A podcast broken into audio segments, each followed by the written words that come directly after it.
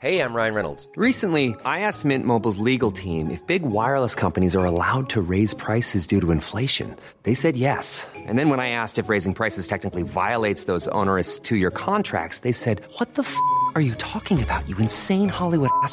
So to recap, we're cutting the price of Mint Unlimited from $30 a month to just $15 a month. Give it a try at mintmobile.com slash switch. $45 upfront for three months plus taxes and fees. Promo rate for new customers for limited time. Unlimited more than 40 gigabytes per month. Slows. Full terms at mintmobile.com. Tarde a tarde, lo que necesitas saber de forma ligera, con un tono accesible. Solórzano, el referente informativo.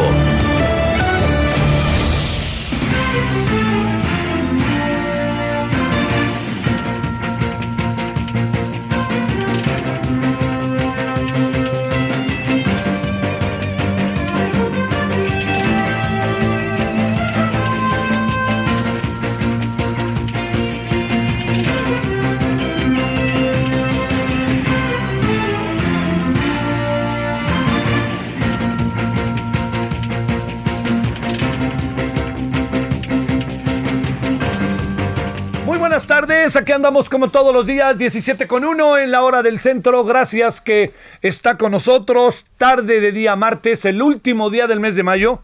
Quincena, cuídela porque luego aparecen cacos, pero sobre todo para que tenga usted una muy buena tarde, es nuestro deseo, que pueda continuar con sus actividades que ha desarrollado a lo largo de este día este martes. Le saluda el servidor Javier Solórzano en nombre de todas y todos quienes hacen posible la emisión. Y además, este, agradeciéndole, de nuevo están los días calurosos. Por fortuna, Ágata ya se fue, pero dejó secuelas, ¿eh? no hay que perderlo de vista. Dejó secuelas de las cuales daremos cuenta.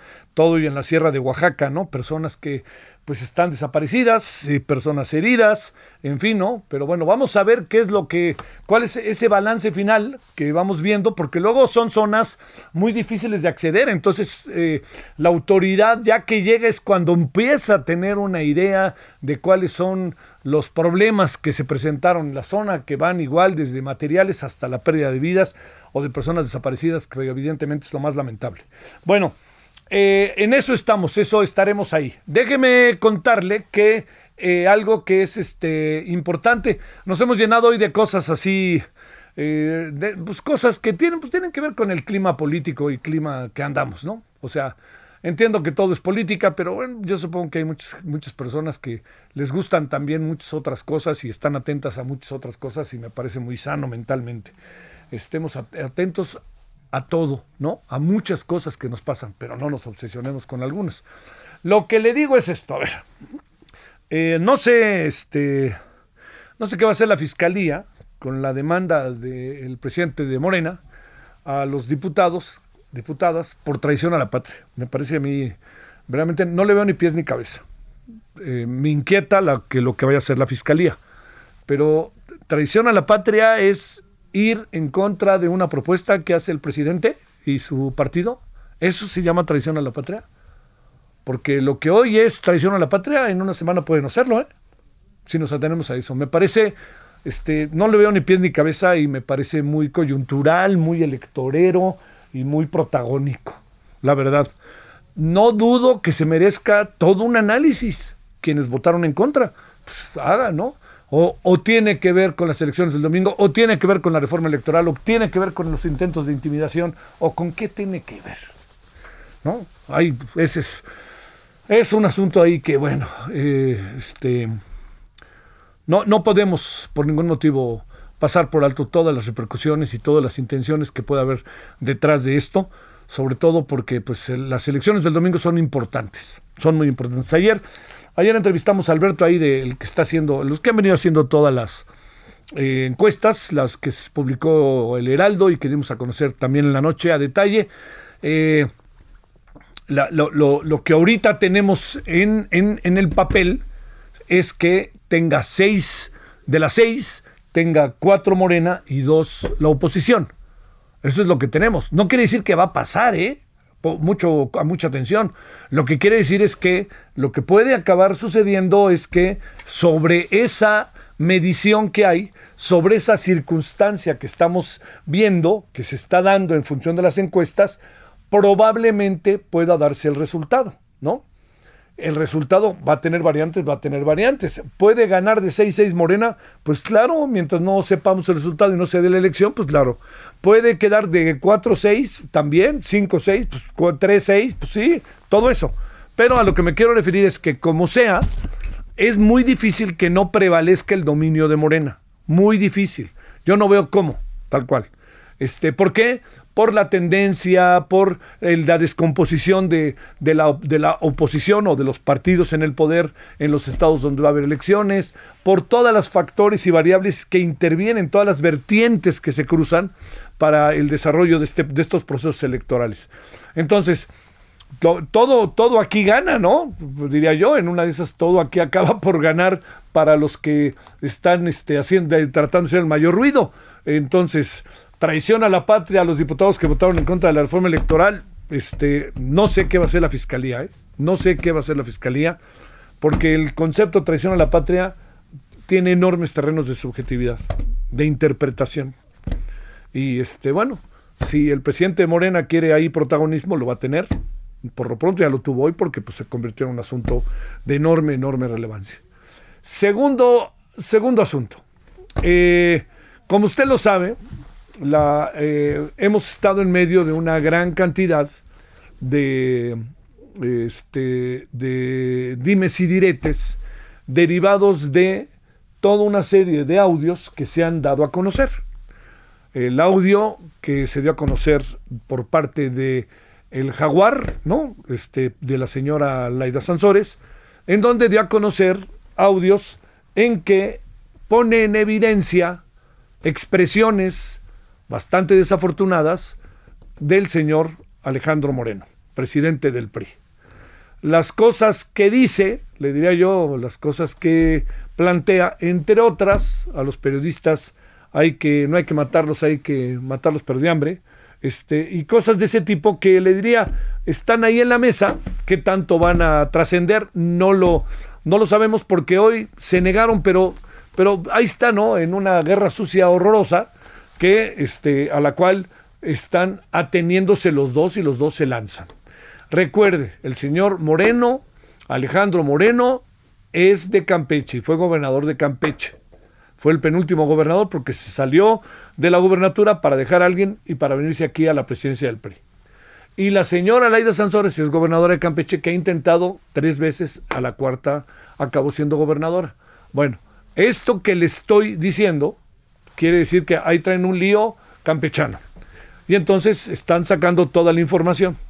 Toda esta información que ya hoy desmintió el señor Moreno y que además el señor Moreno agregó toda una serie de cosas, de conversaciones con un señor que se llama Manuel Velasco, que era gobernador de Chiapas, todo platicado en clave, y que por cierto, Manuel Velasco es quien era el gobernador de Chiapas cuando se hicieron las grabaciones en que se le entregó dinero a los hermanos del presidente, pues este sabrá usted que aquí ya hay una, uff, bueno, digamos que si fuera ¿Recuerda usted aquella película del profesor Boligoma? Bueno, pues no para la pelota de pegar, ¿no? Pac, pac, pac, pac, pac. Y bueno, cuando usted pensó, como dicen que el peligro había pasado, como con la película Tiburón 2, apareció una variable más. Hoy en la noche, a las 8 de la noche, la señora Laida Sansores va a mostrar más audios este, que tiene del señor este, Alejandro Moreno. La, la, la, gran, la gran cuestión, diría yo, de todo esto es ¿Con qué, en medio de qué impunidad vivimos, no? Así, en medio de qué impunidad vivimos. Todo mundo puede grabar a quien grabar y, a quien se le antoje, meter ahí una cosa, otra cosa y otra cosa y poder sacarlo, lo pueden editar, no editar, lo dan a conocer y estamos en medio de una de un batidillo, de un batidillo. La, la gran pregunta es, eh, ¿todo esto tiene algún valor incluso para presentar una demanda ante la fiscalía? o no, o, de qué se trata, pues, ¿no? ¿Qué nos van a decir hoy en la noche la señora Laida Sansores, ¿no? Gobernadora del estado, que lo que pasa es que tiene videos, tiene audios, y esos audios los tiene, este, vaya usted a saber cómo los sacó y dónde empieza y dónde termina la ley, pues es la, la pregunta que todos nos hacemos. Lo que no quita las responsabilidades que eventualmente tengan los personajes a los que nos estamos refiriendo, ¿eh? Bueno, en suma, lo que le quiero decir es que este es un batidillo. Un batidillo feo y que estamos a una semana de las, bueno, menos, a casi nada de elecciones en seis estados. Cerremos con lo siguiente. ¿Por qué las elecciones en los seis estados se convierten en algo importante? Conste que no dije mucho, muy importante. Dije importante. Entre otras muchas razones, porque lo que podemos hacer ante esta, esta lo que puede suceder ante estas grabaciones, ante estas eh, elecciones, perdóname, es que eh, enfrentemos la posibilidad de que eh, Morena logre todavía avanzar más, mucho más, en términos del control político del país a través de gobernadores de su gobernadores que pudieran salir electos de su partido. El tema adquiere, créame, enorme relevancia porque pensemos en los seis y pensemos en el 2024 la capacidad de maniobra que va a tener Morena para moverse, más allá de que exista la ley, pero la capacidad de maniobra que va a tener Morena para moverse en estados como los que se está jugando Tamaulipas, en fin, todos estos, pues va a ser mayúscula si tiene gobernadores de su partido o gobernadoras de su partido. Entonces, se están juntando muchas cosas y creo que de aquí al próximo domingo se van a juntar más. Así que resumiendo, la, el batidillo de las grabaciones entre el, señor Alejo, el señor Alito este, Moreno y la, señora Laida Sansores, los dos de Campeche.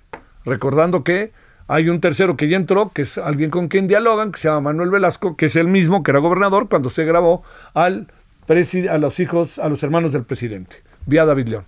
Bueno, ese es uno. Dos, el tema de lo que viene de las elecciones el próximo domingo.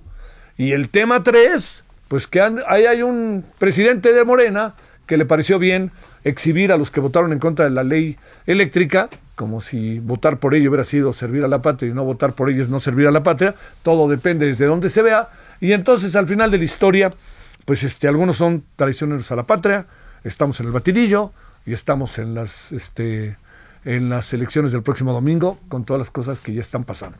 Eso es lo que traemos, ¿eh? Eso es lo que traemos que va a ser difícil que cambien los escenarios de aquí al próximo domingo. Pero yo creo que el domingo es un día que ojalá pueda prevalecer. Sería maravilloso. Que pudiera prevalecer, eso sería algo fundamental. Eh, la posibilidad de que estemos en medio de un procesos que van a ser peleados, que va, que va a haber gritos, sombrerazos, irregularidades, pero en donde prevalezca la legalidad. En las seis elecciones, eso estaría, me parece que muy, muy, muy padre. Ojalá así sea. Bueno, vámonos a las 17 con 12 en la hora del centro, agradeciéndole que nos acompañe. Le he dado un resumen así rápido de todos los dimes y diretes que se han dado a lo largo de este día. Y si le parece, vamos con, los, con el primer tema que vamos a traer hoy. ¿Sabe cuál es? El bronco. Solórzano, el referente informativo.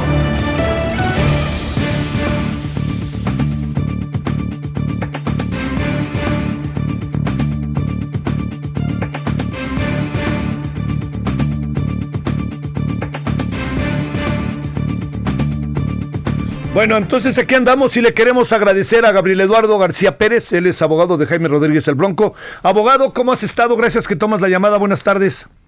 ¿Qué tal, Javier? Buenas tardes. Gracias a ti. Un saludo para ti y tu auditorio. Gracias. A ver, primera pregunta. ¿Quién, ¿Cuál es el estado de salud del Bronco? Mira, te actualizo. Al día de hoy, hace unos momentos, recibí una información por parte de los médicos.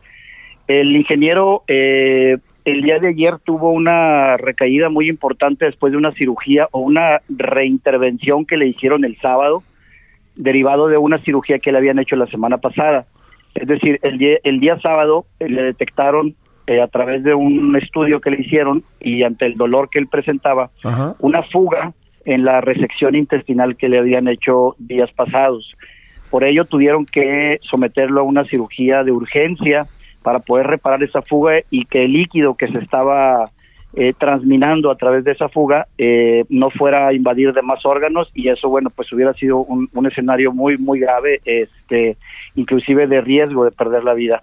Sin embargo el, el día de ayer él eh, estaba sumamente delicado pero estable.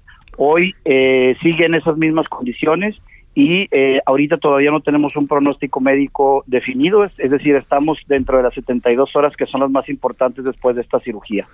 ¿Dónde se encuentra hospitalizado, abogado?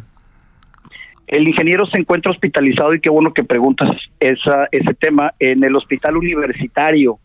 Eh, es un hospital que depende de la Universidad Autónoma de Nuevo León, aquí en la ciudad de Monterrey. Ajá. Sin embargo, eh, esto ha sido una de las circunstancias que hemos venido combatiendo jurídicamente porque cuando se realizó la petición de que el ingeniero fuera trasladado a un osocomio para su atención médica, eh, el juez ordenó que fuera trasladado a un hospital privado aquí en la ciudad de Monterrey. Sí. Sin embargo, en franco desacato a la orden del juez, las autoridades penitenciarias de manera unilateral tomaron la decisión de enviarlo a este hospital donde hoy se encuentra en estado delicado de salud.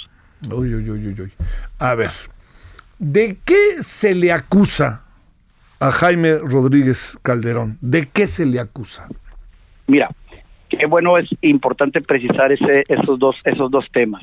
El ingeniero está sujeto a dos procesos en los cuales fue vinculado y con medida de prisión preventiva justificada.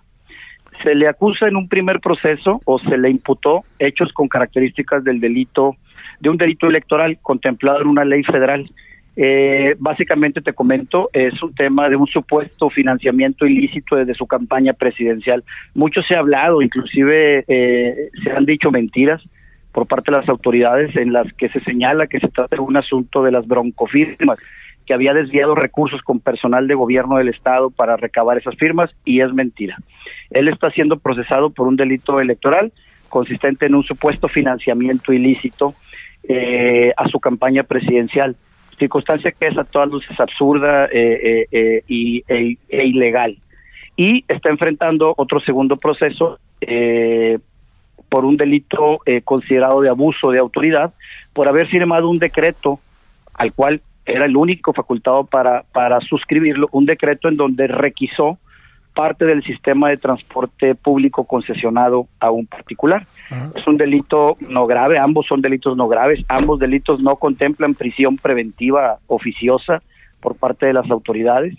Y eh, este delito, te pongo un ejemplo, este delito de abuso de autoridad trae una penalidad de uno a tres años.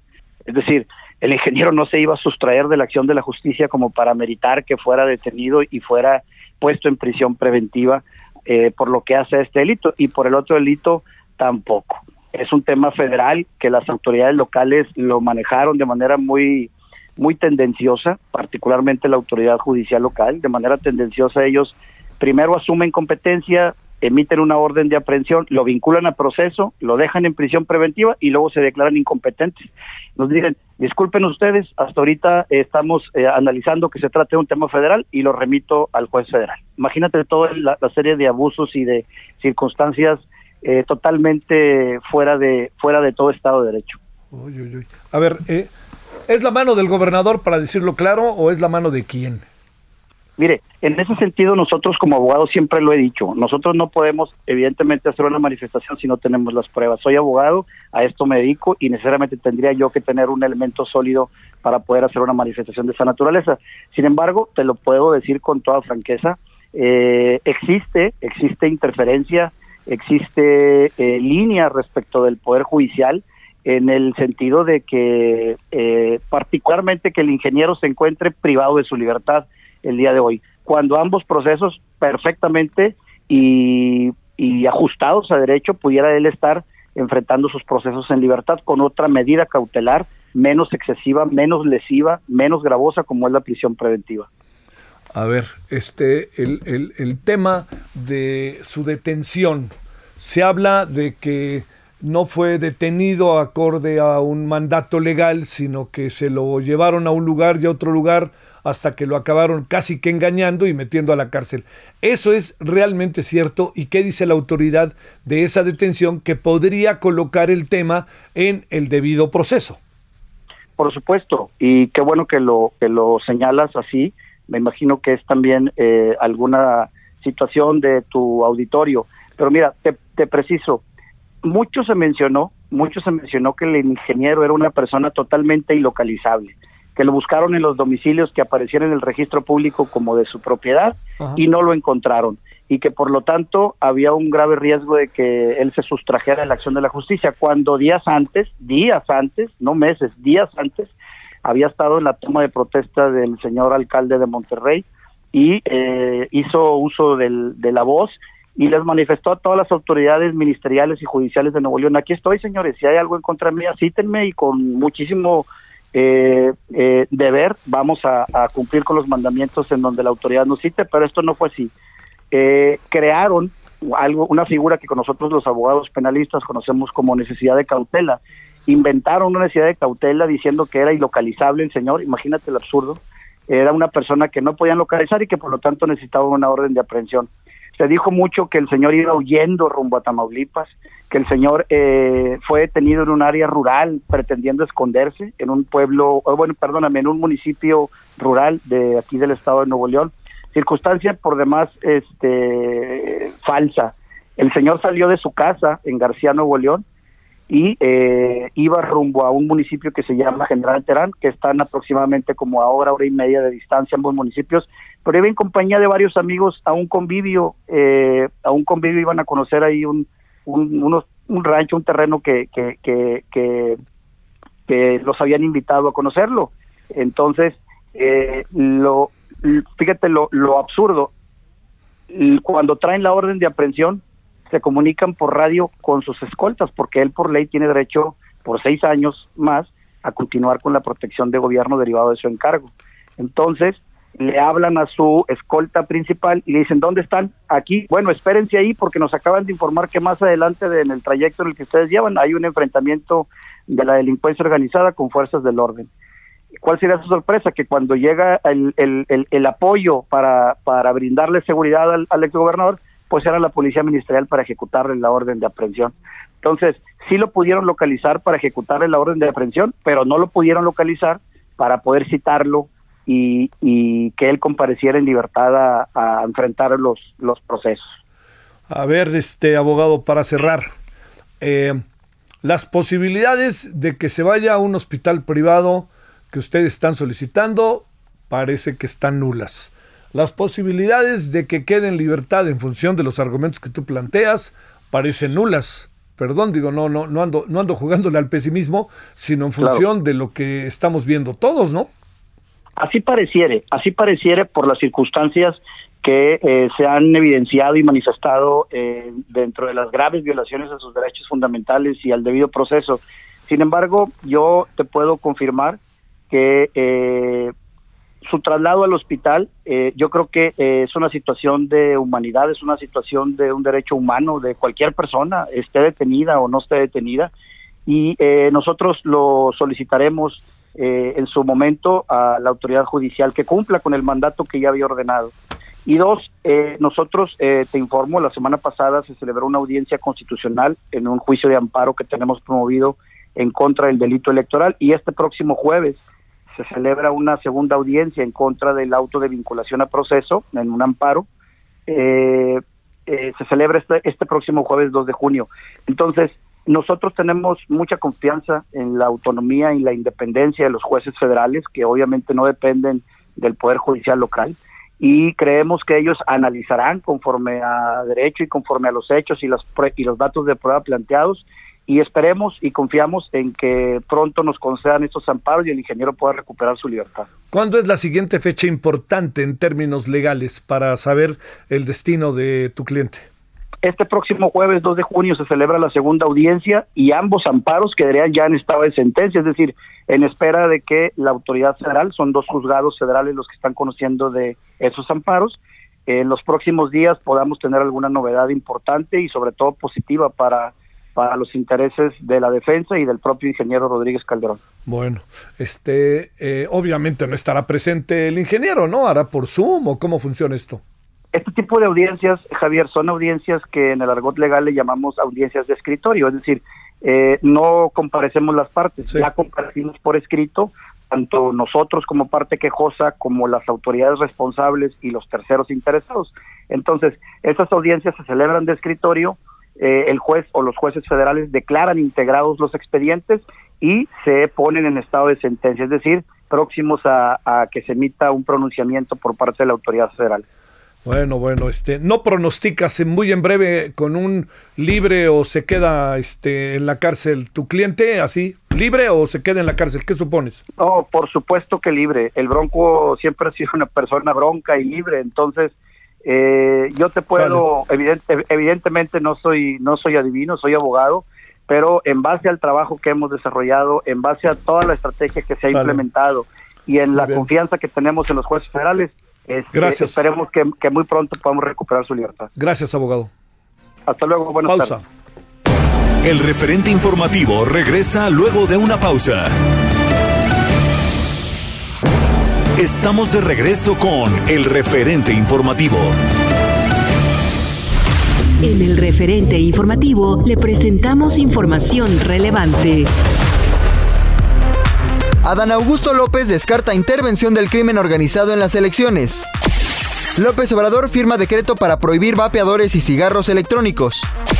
Confirman ocho desaparecidos en Oaxaca por el huracán Ágata. La jefa de gobierno Claudia Sheinbaum señaló que ante las próximas elecciones que se realizarán en seis estados, lo más importante es respetar la voluntad popular y que las autoridades electorales y gobiernos garanticen elecciones limpias. Asimismo, destacó que hay un avance importante en la presencia de la mujer en la política, pues actualmente hay siete mujeres gobernadoras y se vislumbra la llegada de tres mujeres más para sumar 10 estados gobernados por ellas. Lo más importante es que se respete la voluntad popular, que no haya violencia, que no haya fraude electoral, eh, que no haya compra de votos, que haya elecciones libres, elecciones limpias y que por parte de los gobiernos y de las autoridades electorales se actúe de manera imparcial.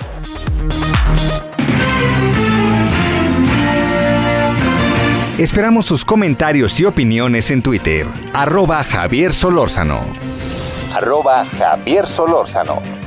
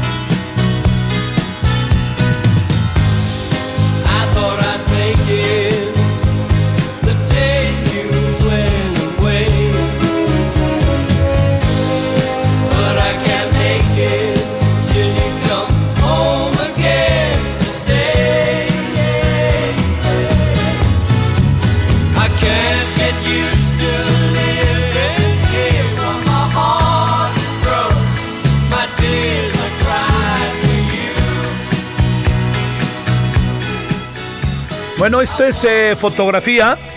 eh, es eh, Ringo Starr.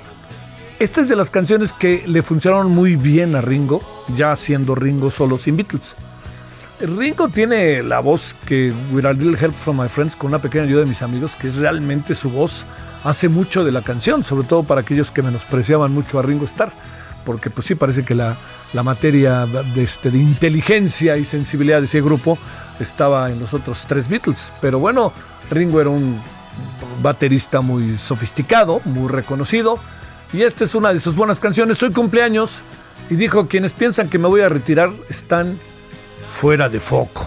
Bueno, bueno o fuera de la fotografía, para parafrasear al, al señor este, Ringo Starr y su canción. Bueno, este, sigamos escuchando. Me dice un tuitero que generalmente anda por acá, estuvo muy, muy tibio mi análisis sobre la oposición. Dice el señor eh, Saúl que generalmente yo le agradezco mucho que escriba y me dé sus puntos de vista y bueno, que no, necesitamos compartirlos en, en términos, bueno, necesitamos informarlos, mas no necesariamente partir. Dice, de cómo la oposición perderá lo poco que le quede y espero que tengas una opinión con respecto a Lili Telles y Kenia Ramadán, estas, ante esta antes opinóloga en las ya gastadas mesas de Eduardo Ruiz Gili. Pues, pues mire, yo le diría a Saúl que, que este, yo creo, la verdad, la verdad, la verdad, que, que hay muchas cosas que en los estados son realmente muy, muy diferentes de como las vemos en el centro. Y yo que tengo la oportunidad, perdón que lo diga en primera persona, la oportunidad de viajar a muchos estados. La semana pasada estuve en cuatro y le diría, uno alcanza a ver que son muy distintas las cosas. Claro, esta politización a veces exacerbada en la que andamos en la Ciudad de México o en el llamado Círculo Rojo, si usted quiere, pero hay otras variables, ¿eh? Hay otras variables que están entre nosotros muy a menudo, este, que no están necesariamente en los estados porque están en otra dinámica, ni mejor ni peor, otra dinámica. Bueno, 17.34 en la hora del centro.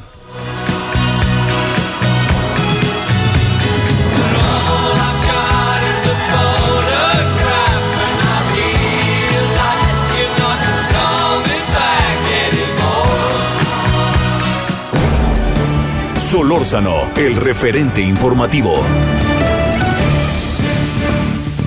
Leo que no veo que el partido entre Novan Djokovic y el señor Rafael Nadal está de alarido. De alarido, creo que está en el quinto set.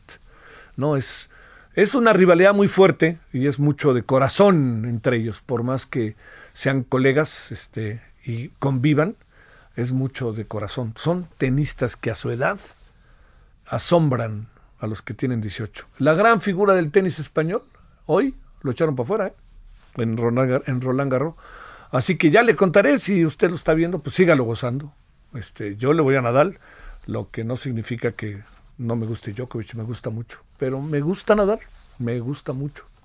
Entonces, cosas para que todavía me digan más cosas, pues es español y juega extraordinariamente. Tiene una mentalidad que esas formidables. Y el Djokovic es es de una pieza Djokovic. O sea, son dos extraordinarios tenistas junto con el tercero llamado Roger Federer.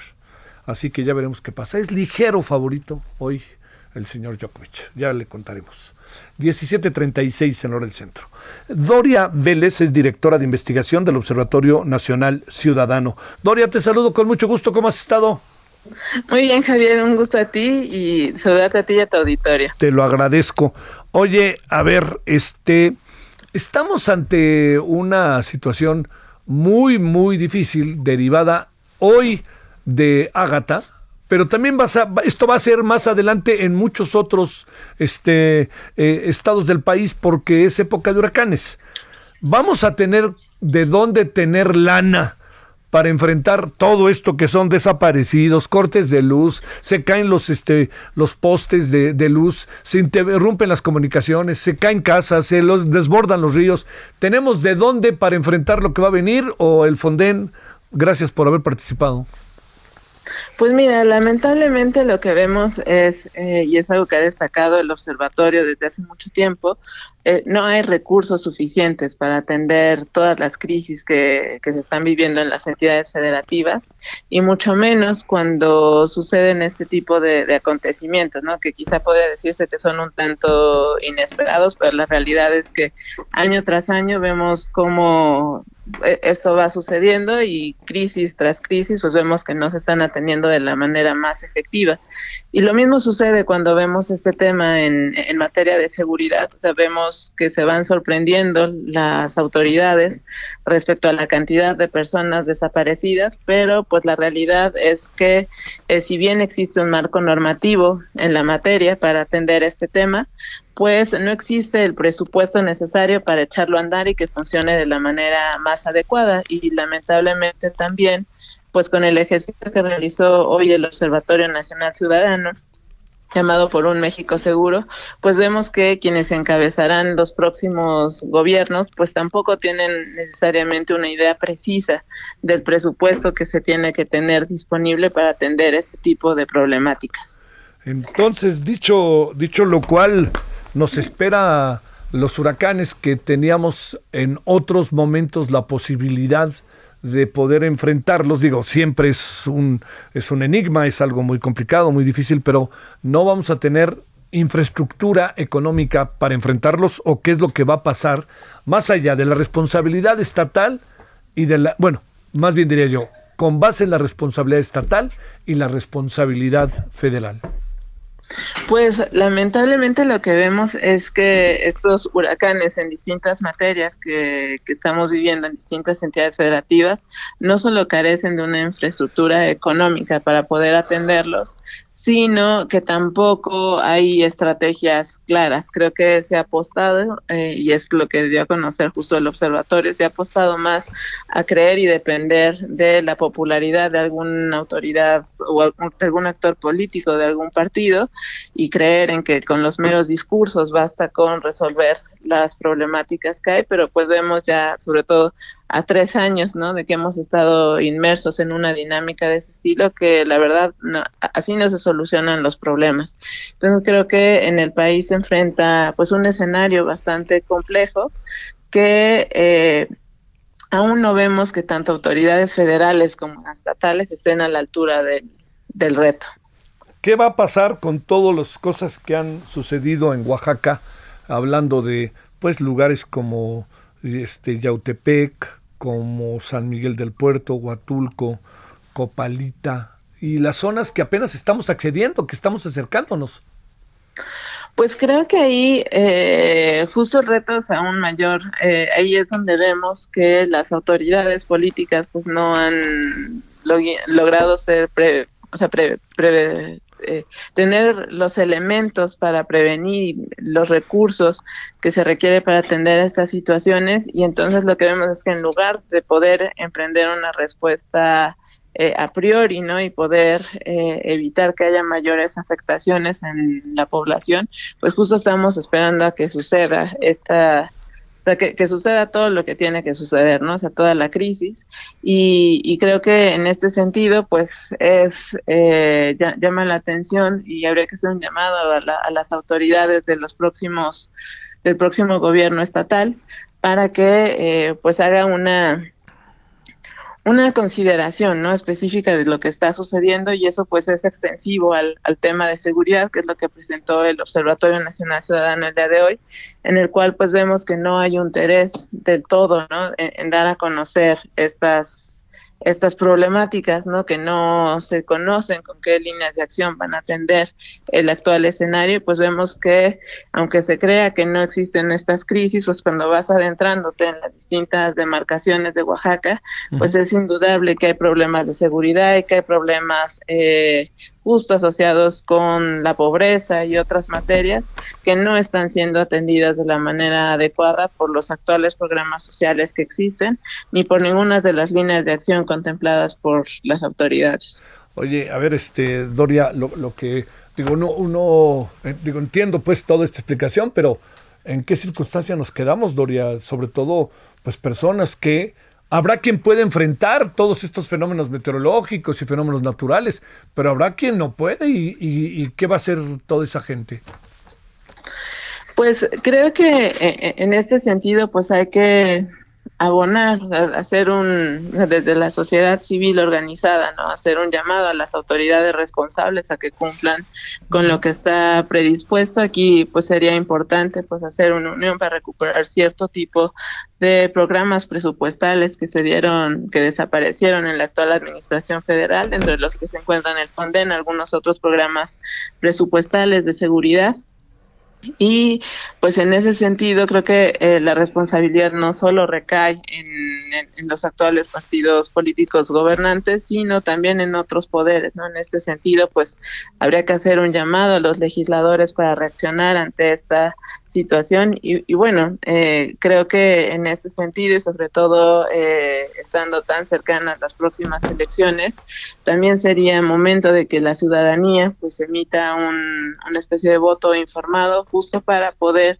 hacer eh, pues un llamado a quienes desaparecieron este tipo de recursos para atender las crisis que se enfrentan en las entidades federativas. ¿Tienes una idea dónde están esos recursos que se retiraron para enfrentar estas circunstancias?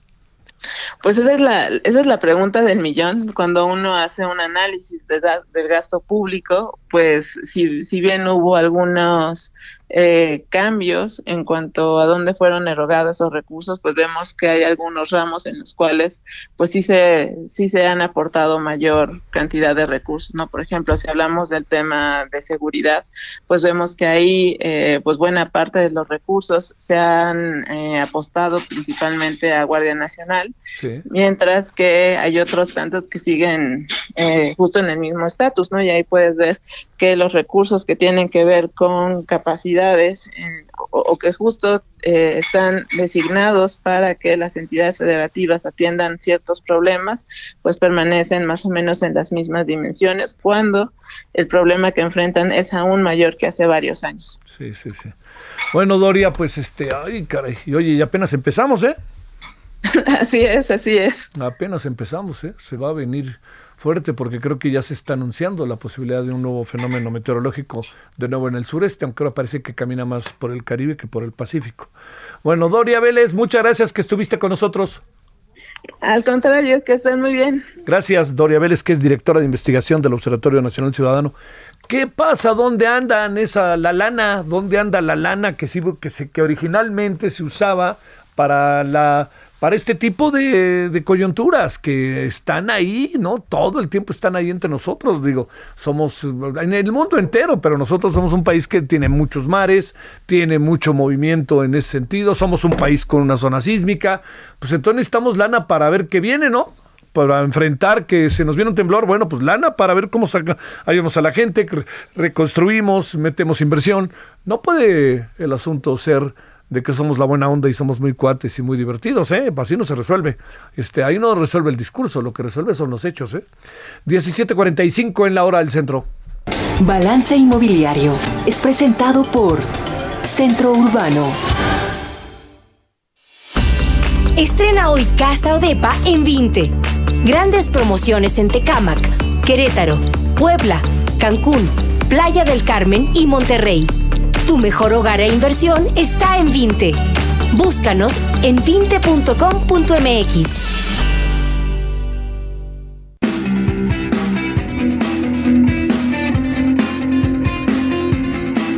Bueno, vámonos a las 17.46 en la hora del centro, como todos los martes, con Horacio Urbano. ¿Se está recuperando el sector inmobiliario o no? Y como siempre me dicen, pregúntale si me conviene vender o rentar, pregúntale. Pues les digo, pues escúchenos cada martes, siempre nos acaba diciendo si sí o si no. ¿Cómo has estado, Horacio?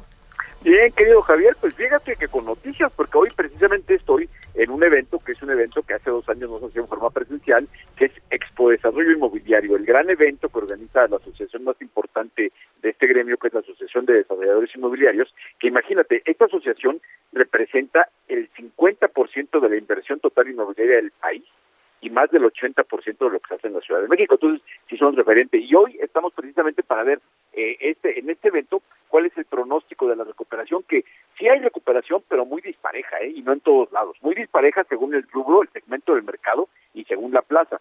Si tú te pones a ver lo que pasa en el norte, va a todo dar porque las zonas, los, los parques industriales están saturados de ocupación con altísima demanda. Si te pones a ver lo que pasa en, en la parte de oficinas, que es básicamente en la Ciudad de México, sigue estando muy triste la situación. Entonces, este, de contraste la situación, pero sí se ve recuperación, afortunadamente.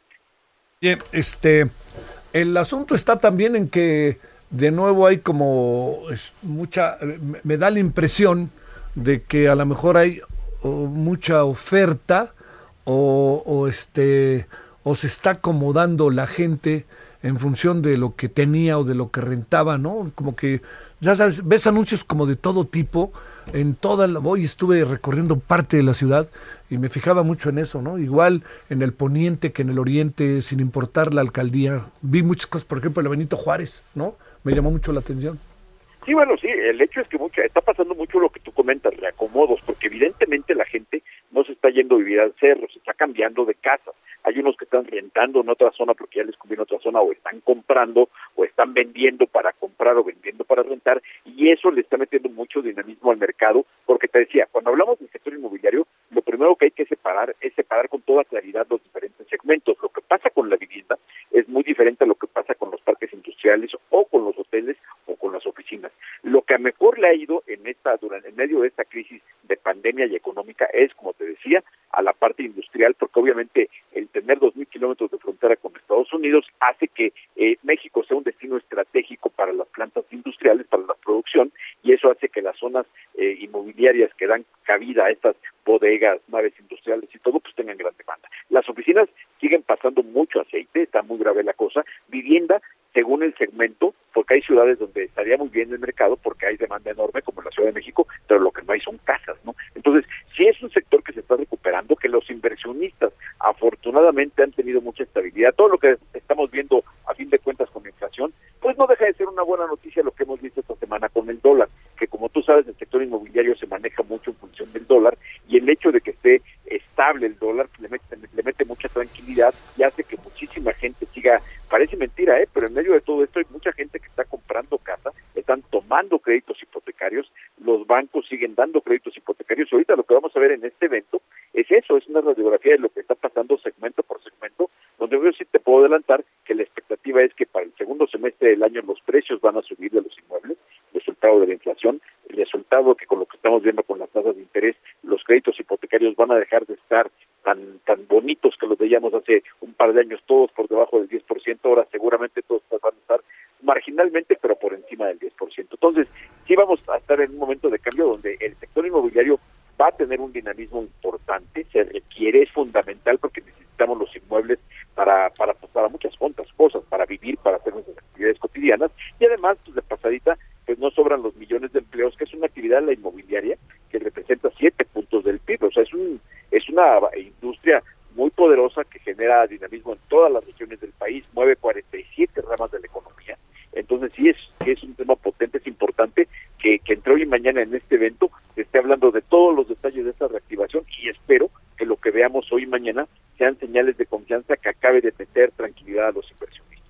Oye, este, bueno, ya otro día te lo preguntaré, pero el otro día me, decían mucho sobre esta zona que es, eh, pues es, es como el nuevo Polanco que le llaman, con una gran cantidad de departamentos, gran cantidad de departamentos, con unas rentas exorbitantes, pero que se volvió una zona, digamos, ya se volvió una zona de edificios, no tiene casi vida social porque la vida social te la da el edificio, y porque viven ahí trabajadores de empresas que están por ahí, que vienen del extranjero, gente de embajadas, etcétera, y que eso hace poco rentable el asunto. ¿Tú crees eso?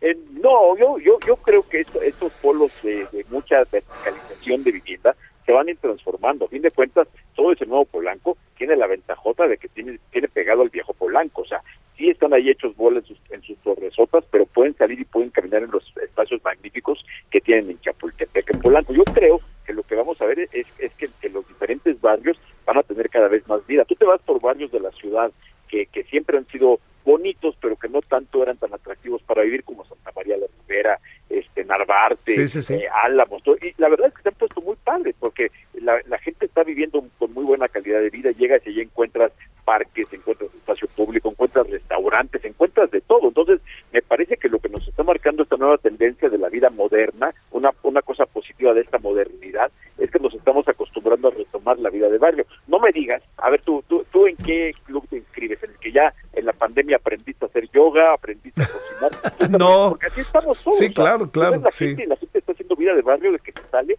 y, y el que nunca se metía al súper ahora eh, sale con su bolsita de tela muy mono y sus chanclitas a dar- y así estamos, vida de barrio. Entonces, la forma en que vamos a cambiar nuestra vida va a ser un poco esa, obviamente, este, según los diferentes grupos socioeconómicos, tristemente lo que hay que buscar es que todos los barrios tengan el mismo desarrollo y que no tengamos una condesa o una Roma en la que todos quieran estar, sino que tengamos muchas Romas y condesas y ese va, esa va a ser la chamba. ¿no? Horacio Urbano, gracias.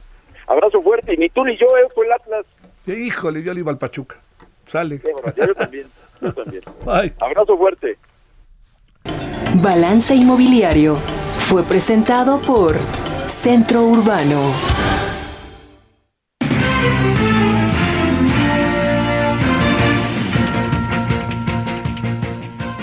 Bueno, vámonos. eh, tenemos poco tiempo. Misael, cuéntanos en resumen qué pasó el día de hoy, ah, la agenda que tuviste a lo largo de la, de la mañana y la tarde. Javier, buenas tardes. Pues hoy en el Senado, el coordinador del grupo parlamentario del Partido Revolucionario Institucional en San Lázaro, Rubén Moreira, exigió autoridades como el Instituto Nacional Electoral y también la Fiscalía General de la República garantizar la imparcialidad y la equidad en la contienda ante la supuesta intromisión del gobierno federal en las campañas eh, próximas ya a elegir eh, el 5 de junio. Eh, también en un punto de acuerdo presentado ante la Comisión Permanente, eh, el PRISTA señaló la intromisión del gobierno federal y también del partido político Morena en el proceso electoral, tanto bueno pues como uso de recursos públicos y también eh, pues se señaló de manera ilegal eh, la manera ilegal supuestamente en la que el gobierno federal está eh, pues eh, entrometiéndose en las campañas electorales. También Javier, finalmente pues hoy eh, ya casi en el cierre de las campañas electorales se ha provocado un fuerte choque en la sesión de la comisión permanente donde los legisladores se retaron a golpes, también discutieron y hasta hubo apodos de changuleón hacia el diputado federal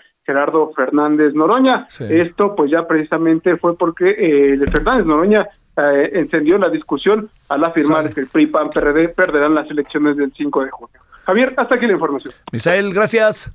Gracias, buena tarde. Bueno, oiga, ya nos vamos. Eh, ¿Qué tenemos para esta noche? Tenemos eh, varias cosas. Tenemos eh, esta guerra auténticamente, ¿no? De este, de, de audios. Ya le contaremos. Tenemos eh, este, también la presencia de la embajadora Marta Bárcena. El tema es Colombia, entre otras cosas. Ojalá nos acompañe. 21 horas en hora del centro. Le esperas todo el equipo de referentes, su servidor Javier Solórzano. Todavía y tarde. Pásela bien. Adiós. Hasta aquí, Solórzano, el referente informativo.